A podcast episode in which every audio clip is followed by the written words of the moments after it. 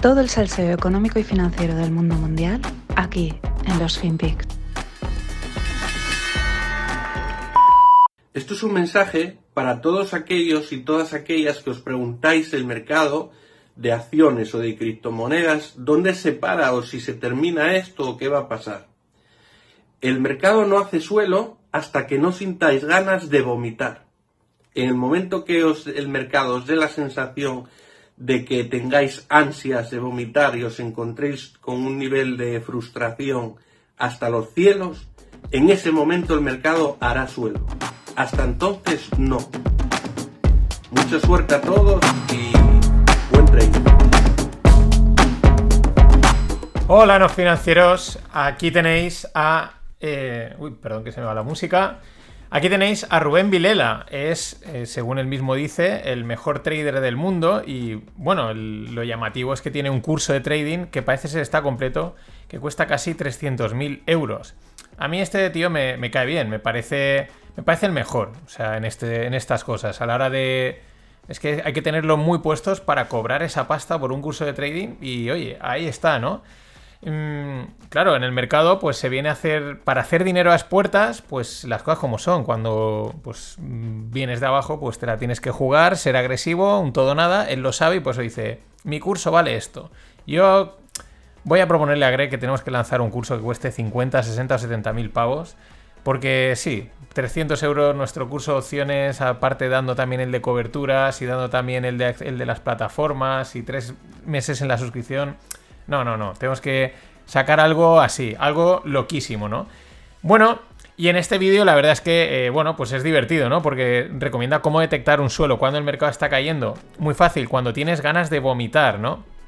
Yo voy a decir que este tipo de vídeos que se prestan a la broma fácil, pues ya me. mm, no sé, me suelen. Ya no me hacen tanta gracia, pero esto era inevitable. Claro, la broma dices, bueno, pues eh, te comes un huevo caducado y a las dos horas el mercado ha hecho suelo, porque seguro que te entran ganas de, vomitar. O te bebes una botella de vodka así a palo seco rápido y seguro que unas dos, tres horas estás echando la pota y eso es que el mercado ha capitulado. Eh, cuando te entren ganas de vomitar, literalmente. También es verdad que hay cierta verdad en el concepto de vomitar y tocar suelo, ¿no? Porque cuando uno vomita, pues mm, sabes que te has puesto malo de verdad, que algo te ha sentado realmente mal. Y eso es tocar suelo, ¿no? Pero bueno, mm, bien, ahí está, eh, con su curso, y la verdad es que, o sea, me mola, me mola el rollete, ¿eh? Así, por lo menos es. Es diferente, ¿no? Es imaginativo. Y oye, eso hay que apreciarlo. Y que te, y da juego.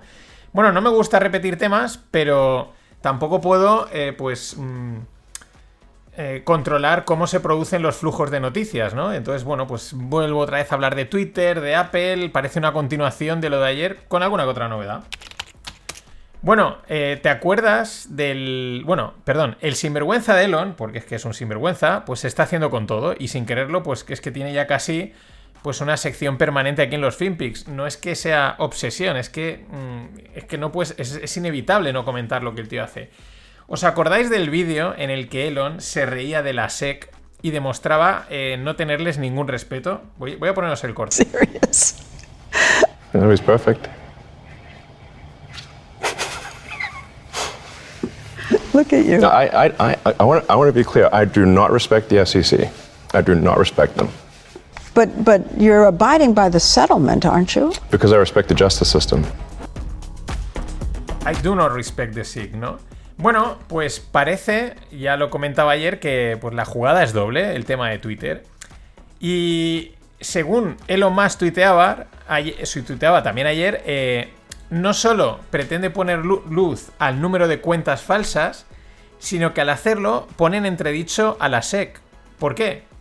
Pues porque el número de cuentas falsas o de usuarios mm, autobots y este tipo de cosas eh, es una información oficial que remite Twitter a la SEC. Pues una información que cuando estás cotizando en bolsa tienes que enviar pues documentación de tus cuentas, de tus usuarios, de problemas, etcétera, ¿no? Es una, una información oficial que remite a la SEC. Entonces, si Twitter ha mentido o no ha auditado bien sus ese tipo de cuentas, por un lado, y por otro lado, lo que también sale a la luz es que la SEC no ha fiscalizado bien. Le han enviado unas, unas cuentas y ha dicho, ah, pues venga, para adelante, ¿no? Este tío, eh, Elon Musk no da puntada sin hilo. Y las cosas como son. Aunque él lleve su agenda oculta, que la vamos descubriendo poquito a poquito, tuit a tuit, las cosas como son es que es muy transparente. Ayer le ponían eh, alguna de estas tesis y el tío directamente contestaba, sí, correcto, o sea, es lo que estoy haciendo, ¿no? No lo dice, pero si alguien le dice, oye, está haciendo esto, y él lee el tuit dice, adelante. Pero es que la gente enseguida saca su ingenio y en Twitter se ve rapidísimamente, ¿no? Hay un usuario que hace una relación, la verdad, muy interesante, es una de estas estimaciones que, molan, ¿no? Para, para saber qué número de cuentas falsas hay, ¿no? Y se remite a un tuit de Elon Musk que dice, el, uno que sacó con el tema este de Twitter y con las coñas dijo, voy a comprar Coca-Cola para poner cocaína otra vez en ella. Bueno, resulta que este tuit es uno de los más retuiteados y likeados de la historia, ¿no? Y claro, este usuario dice, a ver, si cogemos la base de usuarios oficial de Twitter, las interacciones con este tweet corresponde solo a un 2,5% de usuarios. Es decir, una cifra muy baja, ¿no? Para ser uno de los tweets más interactuados, que solo mmm, contrastándolo con el número de datos oficiales sea un 2,2-2,5% de usuarios, me parece unas cifras bajísimas. Y este usuario concluye, por lo tanto, puede que el número de cuentas fake, spam, bot, esté en torno a un 50%. Estas, estas relaciones molan mucho porque no suelen ir muy desencaminadas. Lo mejor es que Elon también entra al trapo y le contesta, exactly, exactamente, ¿no? Él, tiene sus estimaciones, lo que pasa es que quiere que le den los datos.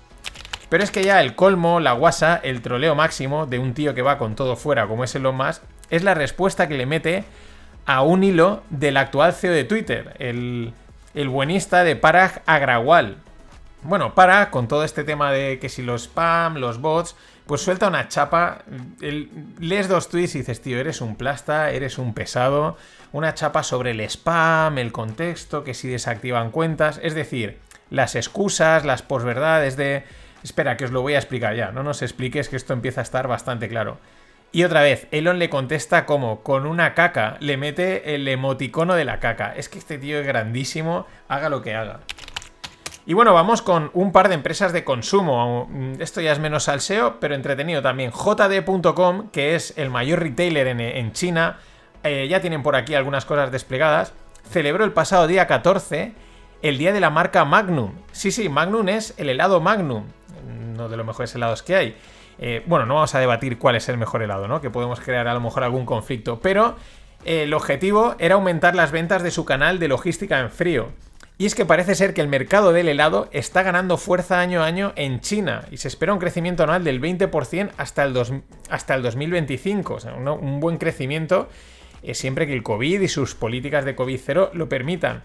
Pero aquí es donde entramos eh, con los temas que hemos ido hablando. Si la logística on demand de frescos es complicada, la de congelados pues no parece menos. Necesitas mm, camiones específicos, cámaras, etc. Te aguanta más el producto congelado que el fresco, pero necesitas mayor, eh, mayores instalaciones específicas. El fresco dura menos, en fin, complicado en, cualquiera de las dos vertientes. Eh, pero veremos cómo queda esto, como decía, con las dudas que están surgiendo respecto al delivery y al transporte on demand. Y Mike Green decía, y os lo comentaba la semana pasada, things are breaking underneath, ¿no? Las cosas están rompiendo por debajo. Y tenemos un ejemplo. Hoy Walmart en la apertura caía un 8% porque pues, presentó resultados del primer trimestre con un 24,8% menos de beneficio. Mercadona yo creo que debe estar empezando a temblar. Mm, Walmart es una empresa de consumo básico, es un supermercado em, para todo el público, no es un supermercado caro, estilo el corte inglés, para todos los públicos. Por lo tanto, es una empresa que podemos encasillar como defensiva, ¿no? Este tipo de empresas es cuando las cosas van mal, los inversores dicen, a ver, la gente va a tener que seguir comprando comida, por lo tanto, mm, se considera defensiva, aunque si es que hay algo defensivo hoy, ¿no?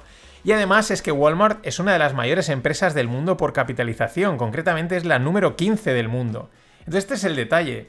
Mientras Walmart caía un 8%, el SP500, del que forma parte, habría con un 1,5% al alza. Vale, que es posible, que es factible y tal. Pero esto es a lo que nos referimos muchos cuando decimos vemos cosas raras, cosas que no cuadran, a mí esto, algo aquí no me acaba de, de oler, de oler bien, lo que dice Mike Green, things are breaking underneath, ves movimientos que no están, un Walmart, una número 15 del mundo, un golpe así debería quizás de haber arrastrado, no, no haber hundido al SP, pero no debería haberse notado, ¿no? Y sin embargo, una para un lado y otra para otro. Mm. Y vamos con shorts. Eh, primero, voy a hablar de dos shorts. El primero tenemos a Bill Juan de Archegos Capital. Sí, el hedge fund este de que y voló. Y lo voló Bill Juan. Bueno, pues Bill va en busca de quien le jodió, en pocas palabras, porque no hay otra manera de decirlo. Parece ser que alguien o alguna empresa le hizo comerse un buen squeeze con la subida de un 400% en una empresa llamada Futu. Un 400% en apenas dos meses. Vamos, qué raro, ¿no? grandes manos quitándose la pasta. No sé, eh, esto parece nuevo. Pero es que adivina quién suena. JPM. Es uno de los candidatos a, a habérsela metido doblada a literalmente a Bill Juan. Y es que no fallan. Pero a ver, Bill, que es que no me vengas con estas, que no es tu primer día en este mundo. Vamos a ser un poquito malos. Y nuestra, hablemos de nuestra querida amiga Crazy Cathy on Steroids Wood. ¿Y si ella lo peta? O sea, peta, lo peta mal, ¿no? Estilo Bill Juan. La pregunta es a por quién irá, a quién le echará las culpas, porque seguro que alguien le ha ido a fastidiar a sus apuestas crazy. Y el otro short es de un mítico de los cortos, de los mercados y ya de la historia de la bolsa y del cine. Hablo de Michael Barry, el protagonista de The Big Short, que ha revelado que tiene una posición corta en Apple. Y la posición no es pequeña. este tipo de posiciones las hace con puts, con opciones. Y claro, eh, es apostar contra el pilar del mercado actual, las cosas como son. Apple es mm, una de las, bueno, si no es la más grande, es la segunda más grande del mundo, es el SP. Eh, podríamos llamar a Apple actualmente casi, eh, como se suele decir, The Last Man Standing, pues The Last Stock Standing. Yo creo que es la que sostiene o la que va a sostener al mercado mm, mientras aguante.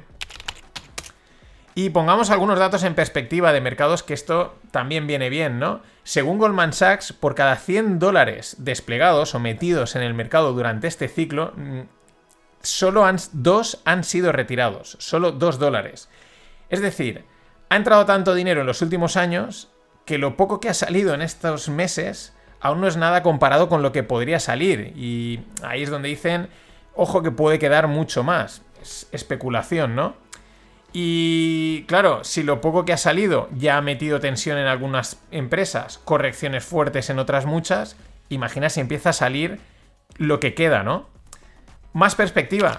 En 74 semanas, es decir, desde noviembre del 2020, ha entrado más dinero en el mercado que en los últimos 25 años en conjunto. Esto es lo que siempre dice Greg, lo que llevamos diciendo. Los flujos, los flujos, ni valoración ni leche. Si entra el dinero en chorro, las cosas suben, punto. Es una burbuja de flujos prácticamente. Y por último, vamos con otra de las grandes, Berkshire Hathaway. El tamaño que tiene Berkshire Hathaway respecto a, tomando como referencia las participadas. Son porcentajes significativos de empresas y muy grandes. Añade además que tiene 144 billions en cash, es decir, un 20% de la cartera. Fijaros, Berkshire eh, Warren tiene un 5% de la empresa Apple, un 12% de Bank of America, un 20% de American Express, un 8% de Chevron, un 9% de Coca-Cola, un 24% de Occidental, un 26% de Kraft Heinz. En fin, eh, tiene porcentajes muy importantes de, eh, de, de grandes empresas.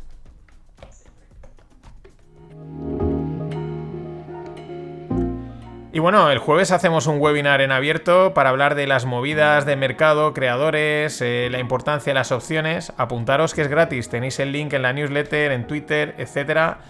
Vamos con un temita trendy.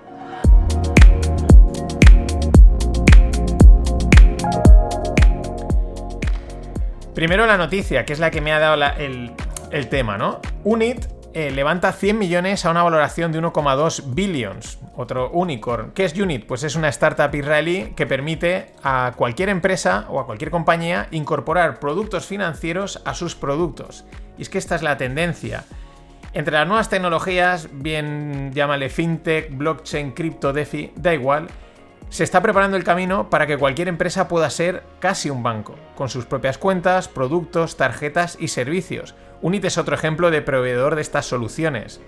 Eh, los bancos van a ser eh, BAS, es decir, Banks, Bank as a Service, especialmente para las empresas.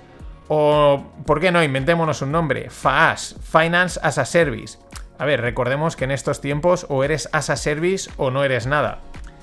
Pero es que tiene, tiene sentido el movimiento. Por ejemplo, si tú compras mucho en Mercadona, el corte inglés o Amazon, ¿por qué no tener allí una cuenta de pago y te ahorras el proceso de transferencia tarjeta? Si cada 2x3 estoy, estoy metiéndote pasta, comprando, pagando, lo tienes ahí y adelante. Además, fideliza al cliente y que además muchos de estos probablemente lleguen a confiar más en Amazon o el corte inglés que en su propio banco. Y luego el negocio asociado de, por ejemplo, con el carrito de la compra, pues mm, comprar un seguro, una inversión, un crédito. Que ya en parte a veces lo hacen, ¿no? En ciertos productos tiene mucho sentido, pero ¿por qué no? Oiga, eh, por 5 euros más eh, compre unas acciones y redonde el carrito de la compra de 95 a 100 euros. Y eso te lo pueden ofrecer así. vamos, envuelto en mantequilla, engrasado y sin que te enteres. El futuro es financiero, más de lo que muchos se podrían imaginar. Eh, ya sea con una tecnología u otra, la verdad, yo creo que el apellido al final no va a importar. Lo que importa es qué podremos hacer. Eh, ¿Y qué vamos a poder hacer? Pues comprar, vender e invertir en cualquier cosa con más facilidad, rapidez y seguridad de la que tenemos hoy en día. Y para cerrar, pues un tributo al cash que tiene Warren Buffett ya que todo esto que os acabo de comentar al final es cash digital, es dinero fluyendo de un lado a otro. Vamos con este mítico Cash is Trash de Ray Dalio en versión remix. Nada más, hasta mañana. The question is, when do, you, when do you jump off the train? But, the, but the, also the question is, what do you jump into when right. you jump off the train? And the issue is, you, you can't jump into cash. Cash is trash, okay? cash is trash, okay?